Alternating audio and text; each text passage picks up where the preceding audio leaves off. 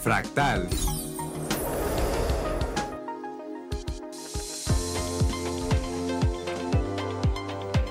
Buenas tardes, bienvenidos, bienvenidas y bienvenidas sean al fractal del el día de hoy, lunes 24 de abril. En esta ocasión mm, estamos con mis compañeras que ya conocen, Rachel Rosco y Mitzi Camacho. Oli. Y bueno, hoy tenemos una invitada como nos gusta, gente eh, experta, gente que maneje el tema que ponemos sobre la mesa para que pueda llegarles a ustedes pues la información adecuada, actualizada y de primera mano, es decir, de alguien que trabaja directamente con el tema. Hoy aprovechamos la semana cercana al Día del Niño y de la Niña, al Día de las Infancias, al día en que se festeja, se celebra y se conmemora pues la existencia de nuestras primeras etapas. Y a propósito de ello, pues tenemos como invitada a la psicóloga y maestra en terapia familiar, Diana Cuellar, quien también cuenta con experiencia en terapia a infantes y pues con estudios en el ramo. Ella nos viene a platicar o a que le preguntemos o a que ustedes también nos pregunten, eh, porque sé que pueden surgir dudas, sobre resiliencia en la infancia.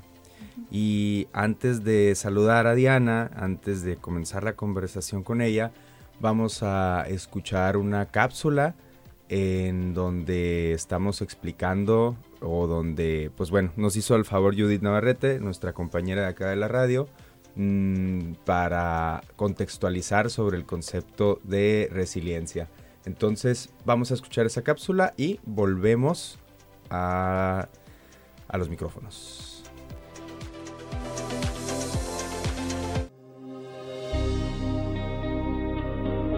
La resiliencia es un concepto que toman prestadas las ciencias sociales de las ciencias exactas. En la física, la resiliencia es la capacidad que tiene un material para resistir un impacto o perturbación y volver a su forma original. En las ciencias naturales, la resiliencia es la capacidad de adaptación de un ser vivo frente a un agente perturbador, un estado o una situación adversa. Y en la psicología, particularmente, la resiliencia es entendida como el proceso que permite a las personas desarrollar desarrollarse con normalidad y en armonía con su medio a pesar de vivir en un contexto desfavorecido y deprivado socioculturalmente y a pesar de haber experimentado situaciones conflictivas desde su niñez.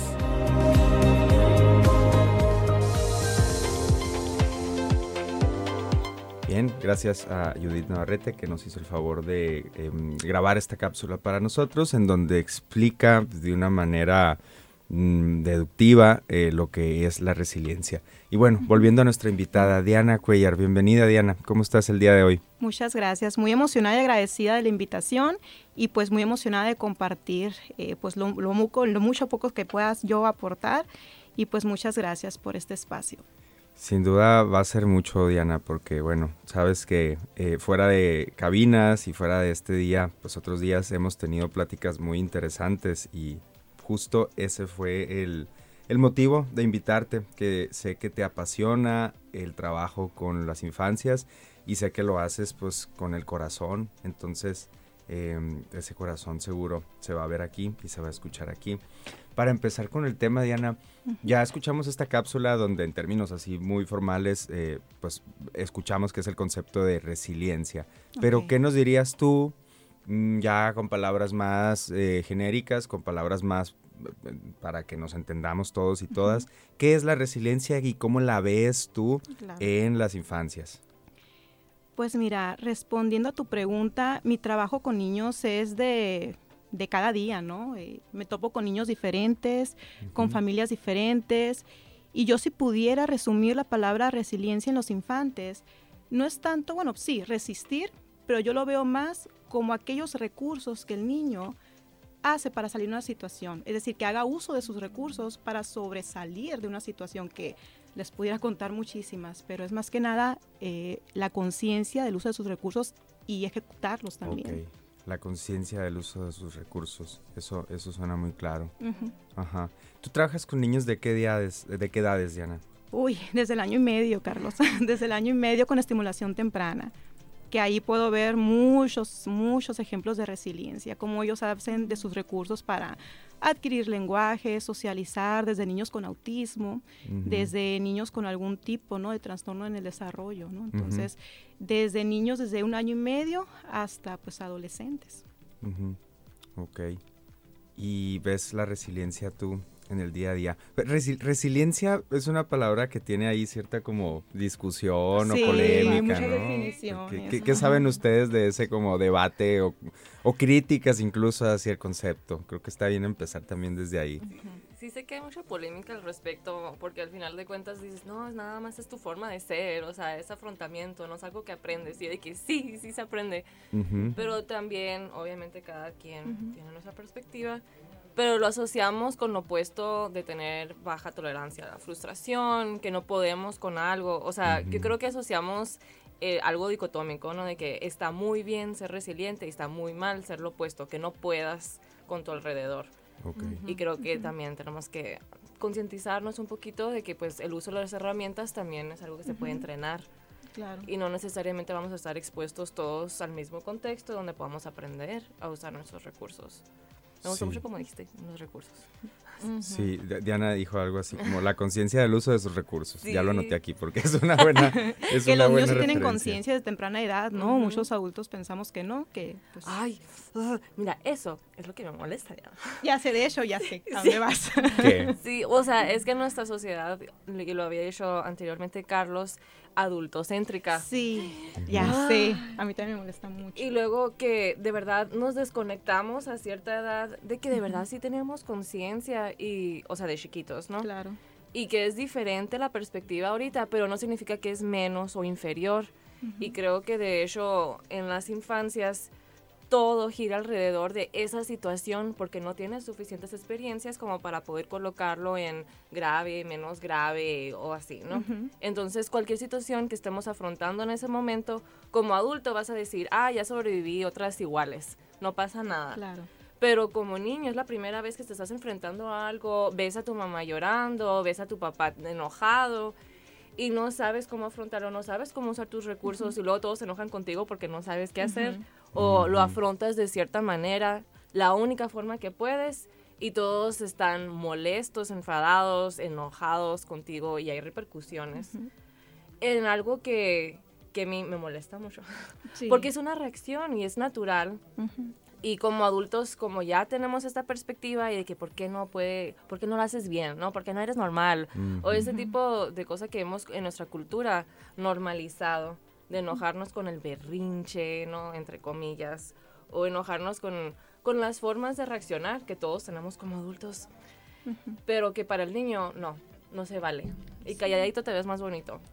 Sí, aquí hay que concientizar cómo se ve este término, ¿no? Se ve una simetría, una simetría en donde aquí hay una brecha generacional, en donde por ser más adulto que tú, yo tengo más poder que tú, ¿no? En donde, bueno, si eres adulto, se supone que tienes más experiencia y como tienes más experiencias, se supone que tienes más paciencia para acompañarlo y protegerlo, ¿no? Pero lo vemos como frases como, a ver, cállate, no llores, ¿no? Eh, a ver, eh, no sé, si están haciendo ruido, shh, no. Eh, de hecho, le comentaba Carlos que vi un video no me acuerdo cómo se llama el video, te etiqueté en redes, en donde les platico un poquito cómo se ve esta parte y que explica esto que tanto pues, nos causa ruido.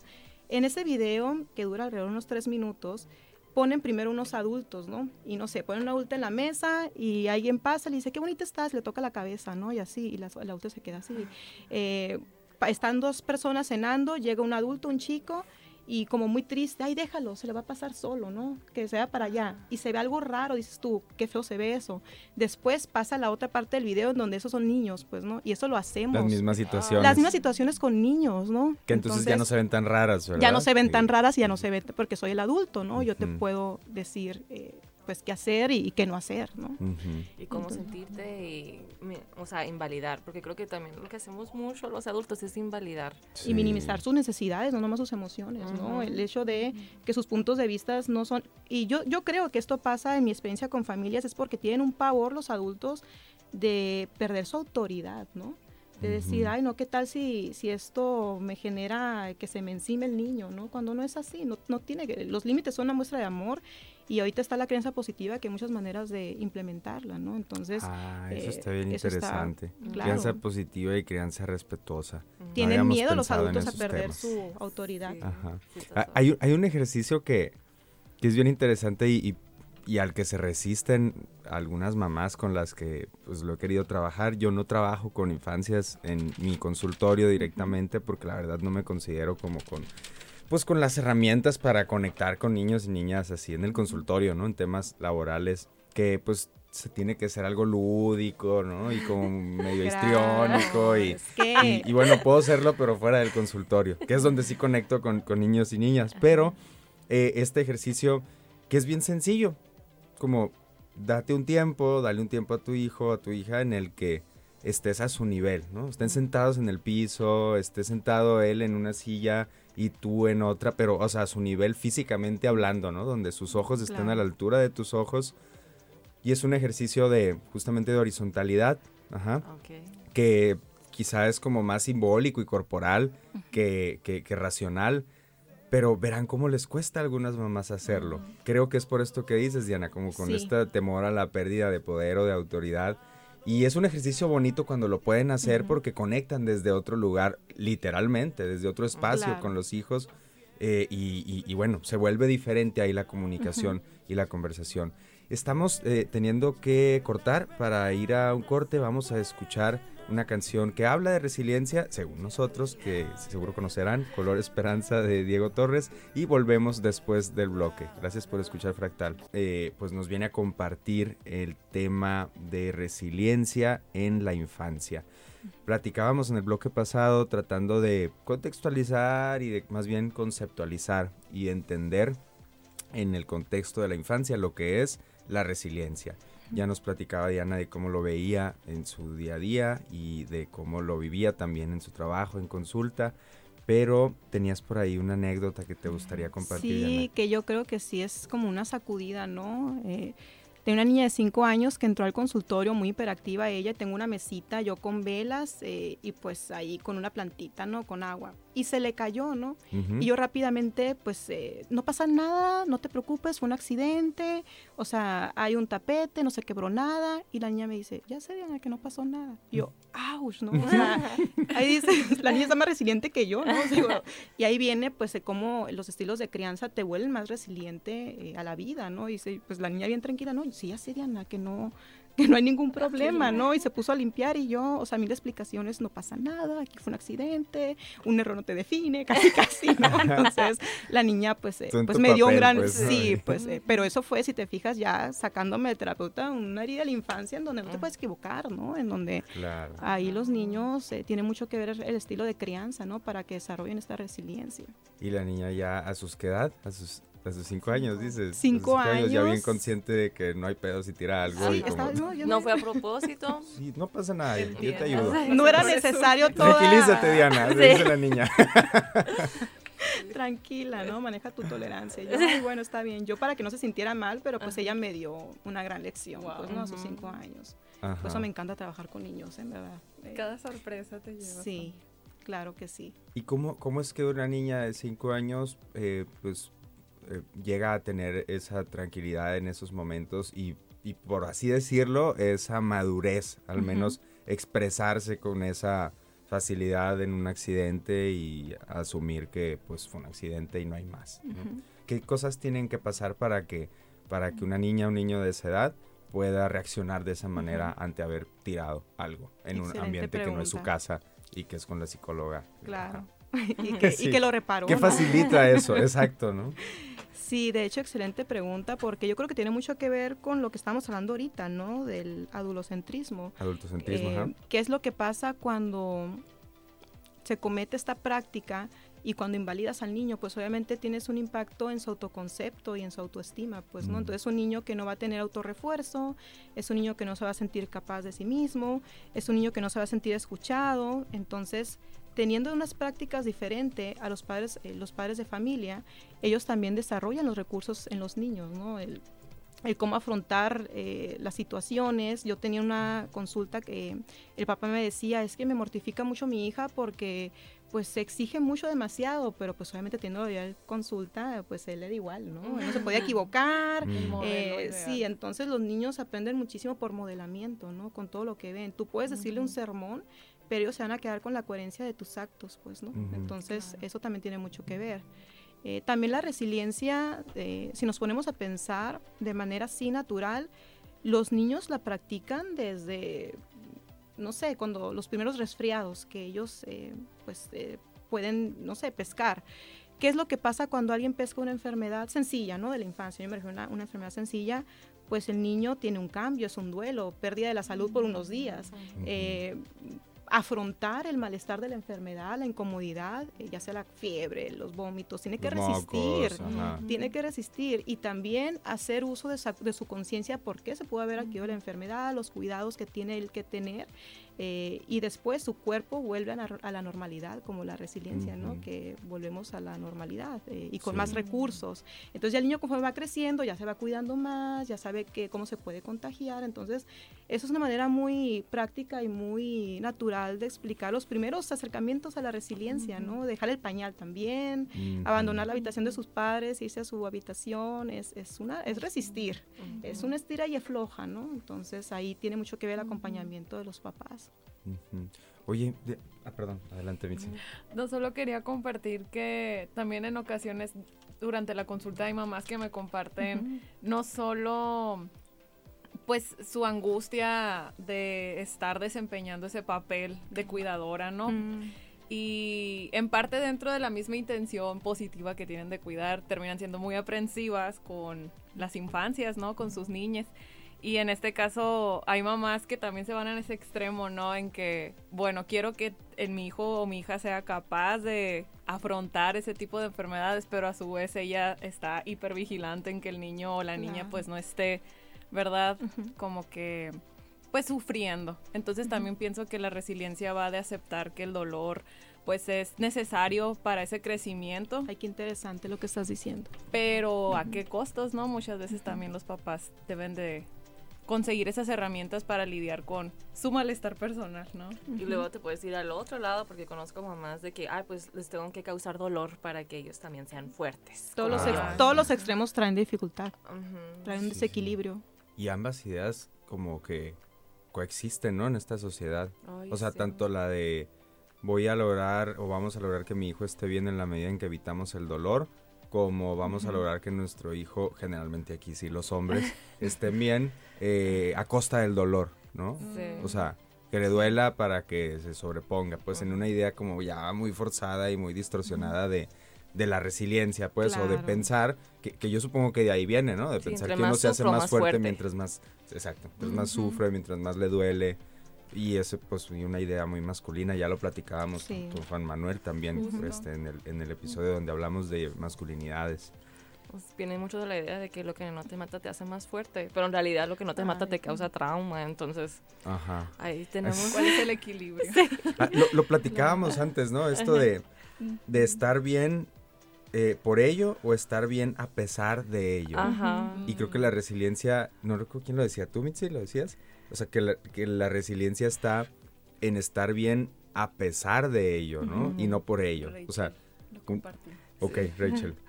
Que un- una, una nalgada, un cintarazo no va a hacerme bueno más fuerte, eso. pero Ajá. si yo estoy bien ahora, pues fue a pesar de eso. O sea, hubiera eso- estado mejor si no lo hubiera tenido, ¿no? Sí. Ujú. No fue lo causante. Ajá. Em, ya, que- quería comentar, la, hace dos eh, programas platicábamos con una chava de, De. Querétaro que es antropóloga y ella hizo un estudio de democratización familiar. Y entonces ella proponía, pues, eh, basada en el estudio de los estilos de crianza, mm, el estilo de crianza, pues, democrático, Claro. respetuoso, no, el no, el no autoritario, mm, como uno que generaba todas Claro. las dinámicas comunicativas que Ujú. eran necesarias para que una familia fuera como equitativa, justa, que tuviera pues digamos ahí un balance en el poder, ¿no? Y no Ujú. abusos del poder. Y platicaba también qué pasaba pues cuando no se lograba ese, ese Las estilo. consecuencias al infante. eh. Cuando, o sea, cuando en una familia se intentaba transitar hacia allá, ¿no? Mm. Porque ella haci- hacía talleres, ¿no? Y entonces exploraba ese tema directamente con papás, mamás eh, e hijos. Eh, pero bueno, hablaba de un asunto interesante, ahora que estamos hablando de adultocentrismo, creo que es bueno jalar un poquito para acá, que valía más responsabilizarse que culparse, ¿no? Sí. Porque luego es bien fácil que... Porque es- la culpa no nos lleva a nada. Exacto. La responsabilidad nos lleva a reparar. Ajá. La culpa es un círculo vicioso que pues de nada nos sirve a los chicotazos, pero en cambio si me hago responsable yo puedo reparar y nunca es tarde para reparar, ¿no? Y Ajá. aquí hay que ver lo opuesto a esto, lo opuesto a esto es el diálogo, es que los derechos de los niños no están condicionados, ¿no? A que me hagas caso, ¿no? Los niños tienen derecho porque son seres humanos y a veces se nos olvidan que son seres humanos. Entonces, eh, muchas veces, eh, pues yo puedo entender la parte de los adultos que tienen como miedo a, ah, mira, ¿qué tal? Pero no, yo creo que no, el miedo no nos ayuda, ¿no? El, el- el miedo en eh, dosis eh, enormes nos paraliza y puede que estemos empleando una crianza que sin ser la intención nos estemos dañando, ¿no? Y generando pues traumas en la infancia, ¿no? Que, que ya después en la adultez se notan muchísimo en todos los adultos, ¿no? Entonces, el, el diálogo, lo que yo sugiero aquí, porque hay que ver, creo que es importante mencionar las consecuencias, ¿no? Sobre demasiada autoridad. Son niños que tienden a ser violentos, agresivos, con baja tolerancia a la frustración, que esto lo pueden desarrollar con otros niños también, ¿no? Empiezan a mandarlos, empiezan a eh, gestionar sus frustraciones con otros infantes también. Eh, luego empiezan a mentir los papás, ¿por qué me mientes? Porque te tiene miedo, pues, ¿no? O sea, como, eh, no es que el niño sea mentiroso, es que el niño, si empezamos a profundizar en el significado de las mentiras, es un mecanismo de defensa de las mentiras. No es que yo te quiera mentir para que tú te enojes conmigo, ¿no? Entonces, en cambio, un niño que pues se fomenta más el diálogo, el respeto, inclusive quiero mencionar aquí que las escuelas también pueden eh, aplicar esto porque es un contexto donde el niño se desenvuelve, tomarlos en cuenta por un, peño- un periodo comunal, ideas, eh, son niños que van a crecer más sanos, con más autoestima, con más confianza en sí mismos y pues eh, con más proyectos de vida conforme ellos vayan creciendo también, ¿no? Y obviamente con más respeto a otros compañeros también, ¿no? Porque le están dando respeto a él, a su infancia. Que es esta idea de, no sé si lo, si lo voy a decir bien, me parece que esta era la palabra como responsabilidades progresivas, ¿no? O Mm, sí, de sí acuerdo han escuchado. a su etapa, ¿no? De acuerdo a su etapa, que incluso si googleamos esto, vamos a encontrar tablitas o, o Hitos del esquemas. desarrollo. Esquemas, o sea, donde dicen, ah, de, lo- de los 1 a los tales años puede hacer esto, de los Ujú. 3 años a los 5 puede hacer esto, que va desde doblar las calcetas que son suyas y que van en el cajón. ¿no? Guardar sus juguetes, pelar una papa en la hora de comida, o sea, las maneras en que les ayudamos a que tomen responsabilidad Claro. y por lo tanto pues vayan haciéndose responsables. Porque si partimos de la metáfora de que la responsabilidad es una pelota como una papa caliente, entonces eh, pues la mamá o algún adulto se hace cargo de la responsabilidad del niño, pues pues se termina quemando, ¿no? O sea, la responsabilidad es como algo que si yo lo quito, pues el otro no lo tiene, ¿no? Entonces conviene dárselo. No, sé si me explique, Sí. pues. Eh, y en el dárselo creo que va un mensaje, aunque no sea dicho con palabras, de que, oye, tú puedes hacer esto y puedes hacer más. Y esto te toca a ti, ¿no? Entonces tú te haces cargo de. Y Sí. el hacerse el sentir que uno se hace cargo de, pues, que genera, según yo, como autonomía, sentido de agencia, sí. recursos. recursos. Recordemos que la resiliencia es el uso de recursos. Mm. saber que soy capaz. Y aquí hay estudios que comprueban que niños que tienen una estructura, eh, una estructura flexible, no Ajá. horarios, en donde ellos tengan una rutina, son niños que se sienten más controlados, más, pero en el buen sentido, ¿no? Menos ansiosos y que ya saben lo que va a pasar en el día, ¿no? Y que tienden a eh, tener un, bueno, los niños, yo que trabajo con niños y a ellos les dices, a ver, ¿no? Lávame el plato eh, y ellos, ay, encantados, se sienten súper útiles. ¿Qué pasa ahorita con, pues, algunos padres de familia? Ay, no lo hagas, es muy lento, es rápido, Ajá. ¿no? Y yo, pues, obviamente, pues, según los hitos de desarrollo, pues, no, van a haber algunas cosas que, según la edad, no van a poder hacer. Pero bueno, según a tu edad, te puedes eh, acoplar a lo que puede hacer el niño, ¿no? Hitos del desarrollo, ¿verdad? Sí. Nos quedamos con eso para el siguiente bloque. Ah, vamos a corte, vamos a escuchar eh, una parte de la canción de Ahora de Bomba Estéreo, otra canción que tiene que ver con la resiliencia y nos escuchamos de vuelta. Gracias.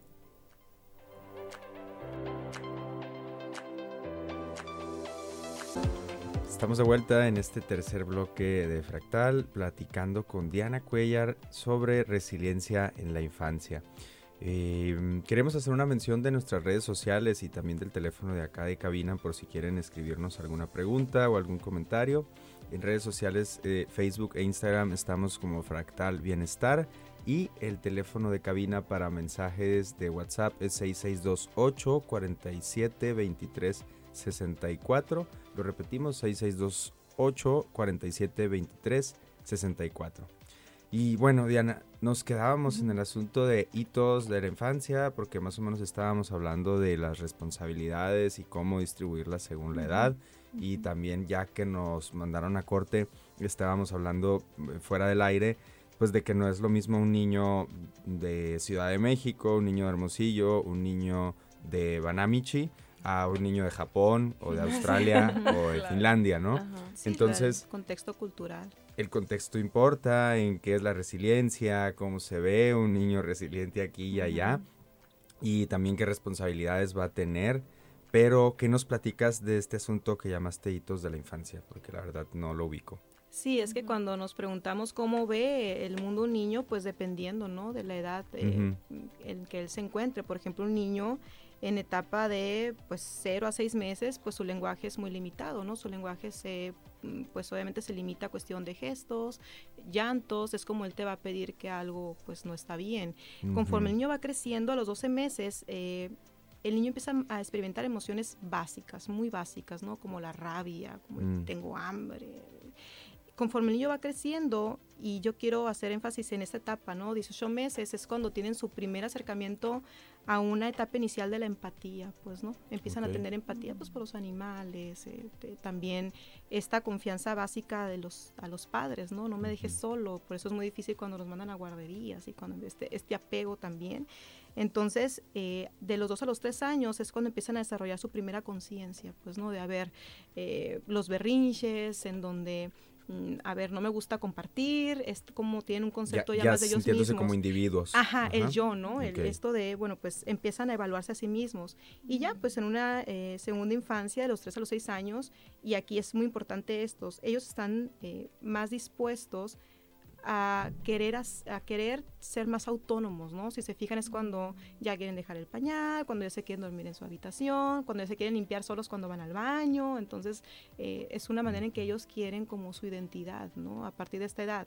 A los seis años se termina eh, desarrollar la conciencia en, en, tempranas edades, pues, ¿no? Que es cuando empiezan a decir, a ver, esto no es correcto, es, es cuando tienen estos alcances a la obediencia, ¿no? Cuando ya los papás empiezan a implementar como más eh, estilos de crianza, normas. Y también la noción de la, de la privacidad, creo, ¿no? que, que, cuando ya entran a primaria ya, ya hay como de repente pues un pudor a que te vean desnudo. y ya tienen emociones más complejas como la culpa, la vergüenza, por eso aquí es muy importante cómo están los estilos de crianza, ¿no? Porque ya empiezan ellos a generar esta parte, ¿no? Emociones más complejas y ayudarlos a entenderlas también. Ok. Yo quiero hacer una pregunta personal, no la voy a hacer directamente porque no, no quiero meter a nadie en, en, en, este, pues en asuntos difíciles, pero alguien podría compartir una experiencia de su infancia que hable de algún tipo de respuesta resiliente. Bueno, no sé si cuenta como resiliente.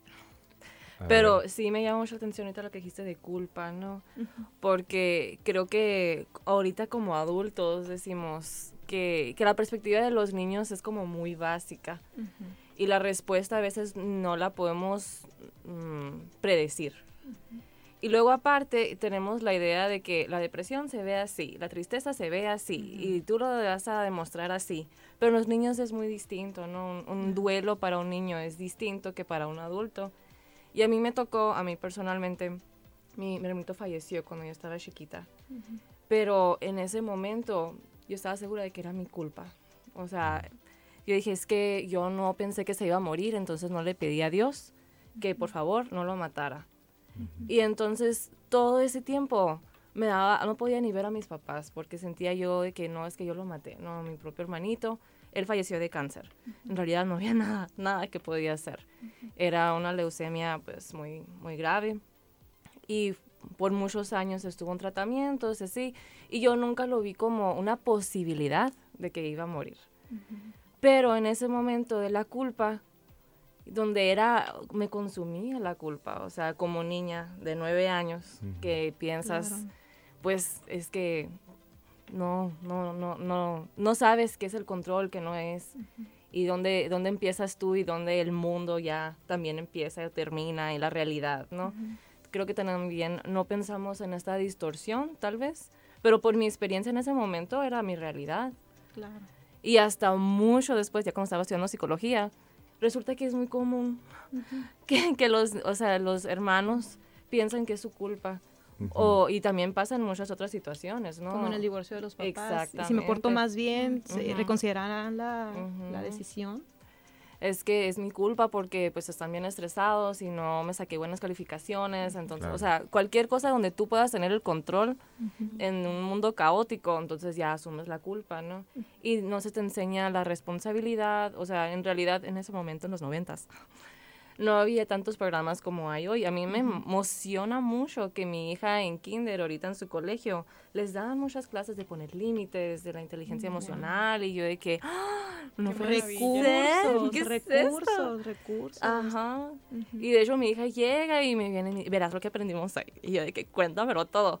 Porque sí hay muchas cosas y me da mucho gusto por las nuevas generaciones que también tienen a su alcance muchas, mucha información para el problema que tengan. Y luego aparte, también TikTok sí ayuda a veces. y hablamos del arma de doble filo aquí.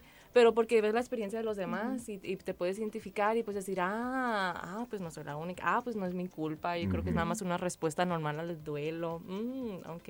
Ok, Y aquí una parte muy importante también, pues hablando de- del cerebro, ¿no? Piaget nos decía cómo los niños eh, a tempranas infancias desarrollan eh, esta cuestión, cómo reaccionan a las nuevas transiciones y a los cambios. Y nos habla de cuatro etapas, que aquí las tengo anotadas para que no se me olviden.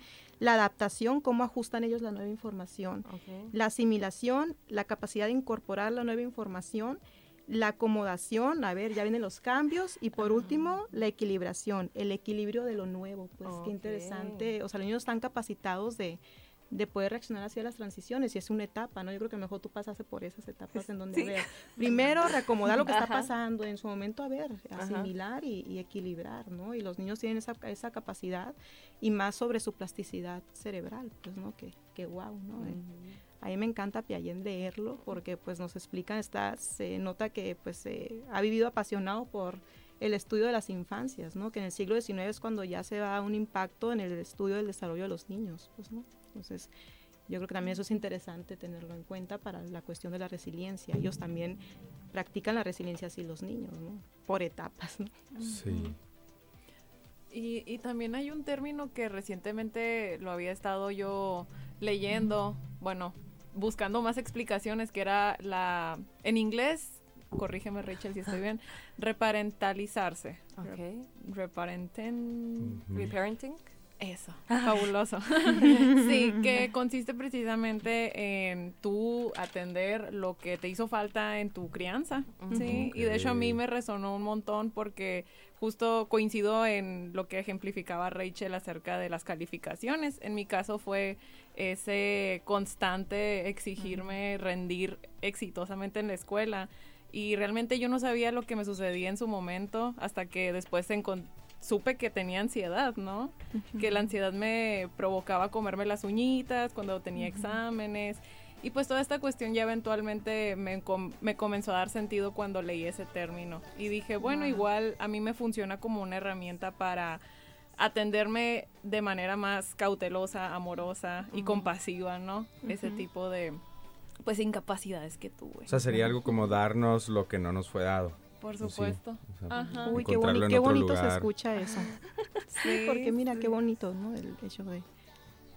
Hace, hace unos pues, meses hablaba con, con, con unos amigos y pre- nos preguntábamos como qué juguetes siempre quisimos en la infancia, ¿no? Y no nos habían, y no nos habían dado. Ajá. Y sí, pues claro que ahí fueron respuestas bien diversas, pero creo que va por ahí, ¿no? Poder llegar a eso. Bueno, tenemos que ir a corte y tenemos también una canción por acá. Eh, es una canción de una película de Disney. Si hay oportunidad en este, en este corte, en este bloque la ponemos. Hijo de hombre de Para Phil que Collins. se conecten con su niño interior. Crecimos con esas películas. Volvemos en unos minutos. Gracias por escuchar Fractal. Estamos de vuelta al Fractal, eh, conversando con Diana Cuellar, psicóloga y maestra en terapia familiar, que tiene bastante experiencia también en terapia con infantes y a propósito de eh, esta semana de las infancias y del 30 de abril, el Día del Niño y de la Niña, pues nos viene a platicar sobre resiliencia en la infancia. ¿Qué nos queda, Diana? ¿Tienes algo por ahí que quieras comentar y que no se ha tocado? O si no Eh, te va otra pregunta. Sí, pues más que nada iba a platicar sobre algunas experiencias de resiliencia en los niños, pero no sé si eso sea como, no sé, al finalizar, Claro. tú dime. Sí, generalmente en este último bloque nos gusta aterrizar como en recomendaciones, en cosas prácticas, perfecto. entonces escuchar algunas experiencias puede ser interesante y también complementar mm, para papás y mamás o personas que, que estén criando, pues, eh, que nos escuchan. ¿Alguna estrategia para poder impulsar o desarrollar la resiliencia, aparte de las que ya hemos platicado hasta ahorita, ¿no? Claro. Entonces, si traes por ahí alguna anécdota, adelante, te escuchamos. Gracias. Eh, pues quiero hacer énfasis en la cuestión de, de los recursos como papás. En el sistema familiar, pues obviamente los pilares es- son los padres. Es algo que los niños se quieren sentir protegidos, queridos, amados. Entonces, eh, yo lo que sugiero, eh, y parte de lo que yo hago en terapia, ¿no? Cuando vienen a darme los niños a consulta, yo digo, a ver, se va a quedar usted, papá, ¿no? Porque es parte de, de este proceso también. Yo creo que también esta parte eh, de la humildad también de los adultos, ¿no? De decir, a ver, yo también, ¿qué estoy haciendo yo? A me encanta cuando, cuando les pregunto el motivo de consulta y cuando les digo la meta terapéutica, de, a ver, ¿cuál es tu meta aquí en el proceso que tienes aquí conmigo? Y me encanta los adultos que me dicen, ayúdame para yo poder aprender. Si no estoy haciendo las cosas del todo bien, si yo a lo mejor le estoy, le estoy ocasionando una herida de la infancia a mi hijo, pues ver, ¿no? Porque en verdad la mayoría es muy triste que si, no, pues que ya no sea agresivo, no, pues es que ya no lo aguanto en la escuela, ¿no? En la escuela pues tienen muchos, muchas críticas, entonces eh, yo creo que la principal recomendación es cuando hacemos así, hay otro dedo que nos apunta a nosotros, ¿no? Decir, a ver, ¿qué estoy haciendo yo? El niño se está espeja- espejeando, el niño es un síntoma. En la cuestión del sistema familiar, solamente un niño es un síntoma, es como la ronchita que te sale en el brazo, pero que nos dice que algo en el sistema inmune no está bien, algo en el, en el sistema familiar, pues no, y todo es un, un engrane. Entonces, yo creo que para eh, forjar niños resilientes, que recuerden que resiliencia no es resistir, ¿no? A lo malo y que te tengan que pasar cosas malas para volver. No, es esta capacidad de hacer uso de nuestros recursos, proporcionales recursos, ¿no? A ellos, ¿no? Entonces, y no nomás proporcionarle recursos a ellos, sino uno como papá decir, bueno, pues si yo veo que mi hijo cada vez que tiene berrinches se pues reacciona de manera agresiva, pues cuando yo tenga mis propios berrinches como adulto, que él vea que yo me tomo un tiempo fuera, que yo vea que me tranquilizo Que yo respiro. que respiro. Entonces él cuando pase algo en la escuela, él va eh, imitar y va a poder él, aparte de lo que él aprendió por el modelamiento, aplicar esas estrategias en, en- en la escuela y en, en otros entornos donde se desenvuelvan, ¿no? También el reforzamiento, pues claro que pues eh, crea niños pues más autónomos, más eh, con mayor autoestima y un niño con un autoconcepto fuerte va a ser un niño pues obviamente que va eh, a hacer uso de sus recursos sin eh, pues miedo, como esta niña que tiró esta planta, sus recursos fue levantar, ¿no? No dudo que pues ahí en casa, eh, a ver, ¿no? Ya se haya manejado el cómo resolver Ajá. accidentes, ¿no? Ajá, ajá. Eh, yo creo que también va más por ahí, enseñarle los recursos y que él por, por sí mismo, como niños también que tengo, yo atiendo muchos niños con autismo que al principio llegan con un diagnóstico de que no pueden socializar, de que no emiten sus primeras palabras, pues el autismo, pues ustedes sabrán que hay muchos tipos de grados y es un, es, es, es un trastorno que está en constante estudio todavía, ¿no? Entonces, eh, pues también aquí el uso de, mm, de recursos, ¿no? Del niño, a ver, esto vamos a hacer en lenguaje, ¿no? Y los niños hasta ellos practican solitos, ¿no?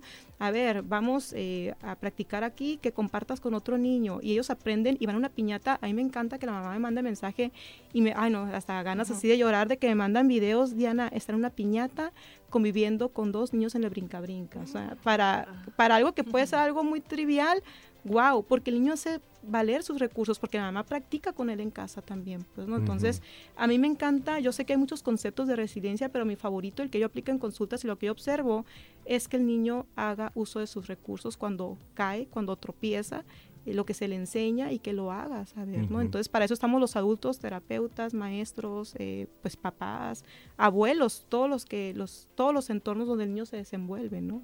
Sería mi principal sugerencia. Sí. Y bueno, me gustaría a mí aquí agregar, todavía tenemos tiempito para discutirlo, a ver qué piensan ustedes, pero em, ahorita hablamos como de un enfoque resolutivo, ¿no? Como que los recursos ayudan a resolver situaciones adversas que se presentan en el día a día. Es una manera de entender, digamos, la, resiliencia desde el, algo que viene y me afecta y yo me sobrepongo y entonces regreso a estar estable y normal nuevamente y digamos fortalecido, ¿no?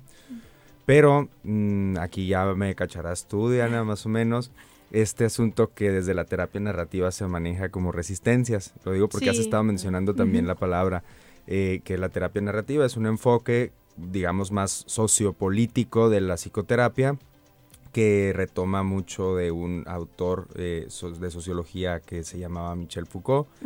Y entonces él hablaba del poder, ¿no? Y de cómo los poderes o el poder moderno se ejerce no a través meramente de la fuerza bruta, ¿no? Del autoritarismo del latigazo, sino del poder de maneras, sino el poder se ejerce de maneras sutiles, mediante lenguaje, mediante las estructuras jerárquicas de poder, que la familia es una, ¿no? Pues la autoridad es papá, mamá, ajá, o las estructuras que sobrepasan a la familia, que son entonces las instituciones, los poderes que están fuera, ¿no? Y el poder no como algo encarnado, sino como algo que está en el lenguaje y que, pues, cuando alguien se pone enfrente de otro alguien, para nosotros puede ser fácil ver quién tiene el poder ahí en ese momento, ¿no? Entonces, Mm, Michel Foucault, bueno, no, perdón, Michael White, que es el que desarrolla la teoría de Michel Foucault en la terapia, decía, nosotros siempre resistimos al poder. Y a veces yo te pregunto a ti, que un niño, que una niña decida tirarse al piso, hacer un berrinche, eh, no querer salirse de su casa, no querer ir a la fiesta, ¿será también resiliencia? Si hablamos del concepto de resistir, Ajá. probablemente sí. Ok. Se, está resistiendo, ¿no? A que algo suceda. Imaginemos una situación en donde en la fiesta va a haber un niño, una niña o una persona de cualquier edad que, este niño no quiere ver. Un payaso, ¿no? un payaso, ¿no?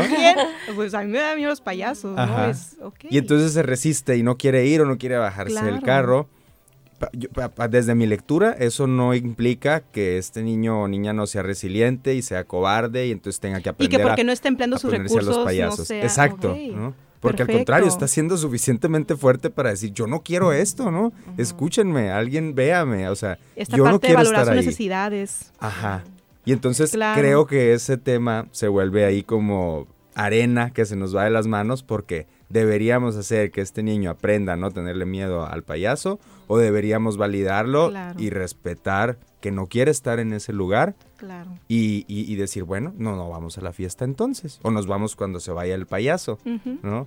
Claro. Eh, Interesante este enfoque también, como yo te comentaba ahorita, cuando eh, preguntabas, ¿no? Eh, sobre los recursos, ¿qué hace un niño más resiliente que a otro? Esto que también es muy ambiguo. Siempre el autor que te leas, ¿no? Montessori nos va a decir, pues si respetaste sus etapas de desarrollo, va a ser un niño más resiliente, ¿no? Eh, Piaget también nos va a decir, pues dependiendo la etapa del desarrollo donde se encuentre y también sobre el constructivismo, ¿no? A ver su interacción con el entorno. Y esta parte también de la narrativa, pues es verdad, ¿no? Es, él se respeta, es esta cuestión del autoconcepto, ¿no? Que él se respeta a sí mismo, ¿no? No quiero, ¿no? ¿Y por qué tengo que querer, ¿no? ¿Y por qué tengo que exponerme al peligro, ¿no? ¿Por qué me tiene que gustar un payaso, no? Claro porque tengo que aceptar que esté un payaso cerca de mí que me da pavor? o un fariseo, ¿no? claro, lo normal que le da miedo a los niños. Sí, creo que la pregunta queda abierta, pues, y, esto quizá daría pie para en un próximo episodio, eh, en algún momento tener una plática sobre esta crianza respetuosa y crianza, pues sí, respetuosa, porque creo que es diferente a la positiva, ¿no? La verdad no, no conozco muy bien. Sí, van de la mano. Esos mundos. Van de la mano. Ajá. Pero sí, creo que también sería interesante analizar si ahí hay resiliencia Y, y- y más si ahí- perspectiva, ¿no, Carlos? De verlo Ajá, con más amplitud. Sí, y, y por qué tendría entonces que, pues, que aprenderse esa cosa que no se quiere, ¿no? O estar cerca. Estoy hablando de un payaso, Pero también puede ser el tío que me tocó, también puede ser O el porque niño... saluda, al ni saluda a tu tío, ¿no? No quiero. Dale besito, dale besito. Ajá, también puede ser el niño de sexto de primaria que me golpeó. Claro. Entonces, o sea, entonces creo que es importante eh, escuchar, pues, ¿no? Tener esta otra escucha y, y balancear. Porque, pues, a lo mejor si es cruzar la calle, sí va a servir para el día a día y sí hay que aprenderlo. Pero si es, es convivir con un payaso, pues, pues qué utilidad Porque tengo que hacer no? uso de mis recursos aquí, ¿no? Porque Me- ahorita, Mejor exacto. yo elijo eh, otros escenarios. Claro que sí, estoy de acuerdo. Ujú. Interesante Bien, punto. pues casi, casi cerramos. Todavía nos quedan algunos minutos. ¿Con qué queremos cerrar este episodio sobre las infancias, compañeras? Si estamos teniendo algún problema o si necesitamos referencias, te podemos contactar a ti como. Claro que sí. Estoy en mis páginas profesionales como psicóloga eh, Diana Cuellar. También tengo la página de CADI, que pues en Facebook está como Centro de Apoyo y Desarrollo Integral y en CADI pues como CADI, ¿no? Entonces, y mi teléfono es 6622 767240, ¿no? Ahí con mucho gusto. Ahí tenemos en el equipo varias profesionales.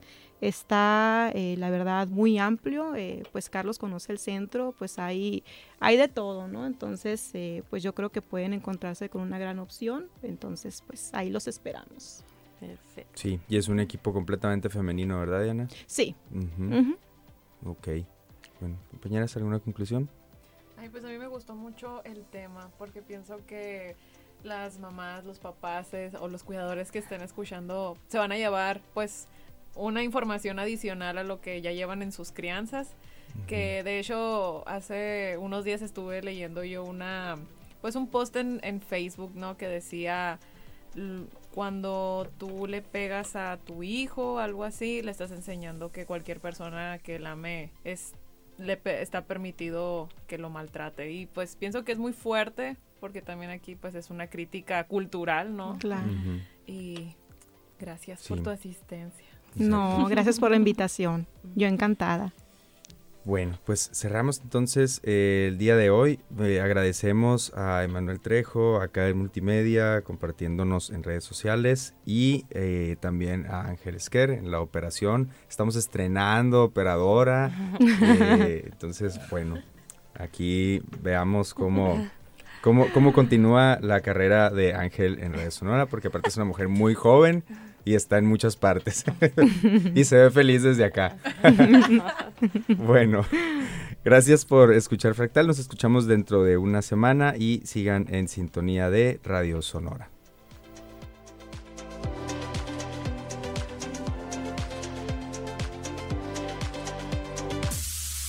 Fractal.